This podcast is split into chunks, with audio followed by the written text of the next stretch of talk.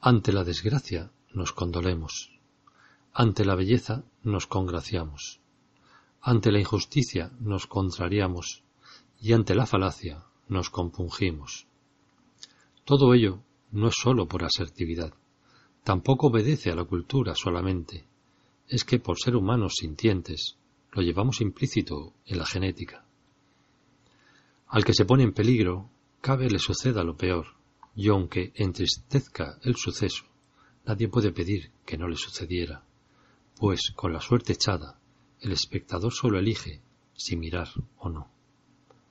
Atraídos estamos cuan abeja a la flor, encontrando en esa belleza nuestra paz, en forma de éxtasis sensorial, portadora de expectativa de mejor futuro.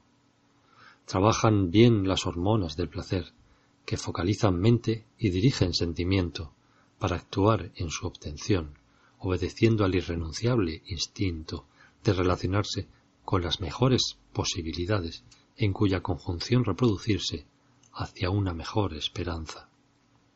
Implícito está siempre que una vez pasados los momentos de fulgor, aparezca la injusticia y la falacia por encontrar donde antes había esperanza, falta de equidad o mentira manipuladora, pero en realidad todo obedece a la pulsión de acercarse a lo que uno sienta y crea que en cada momento sea mejor.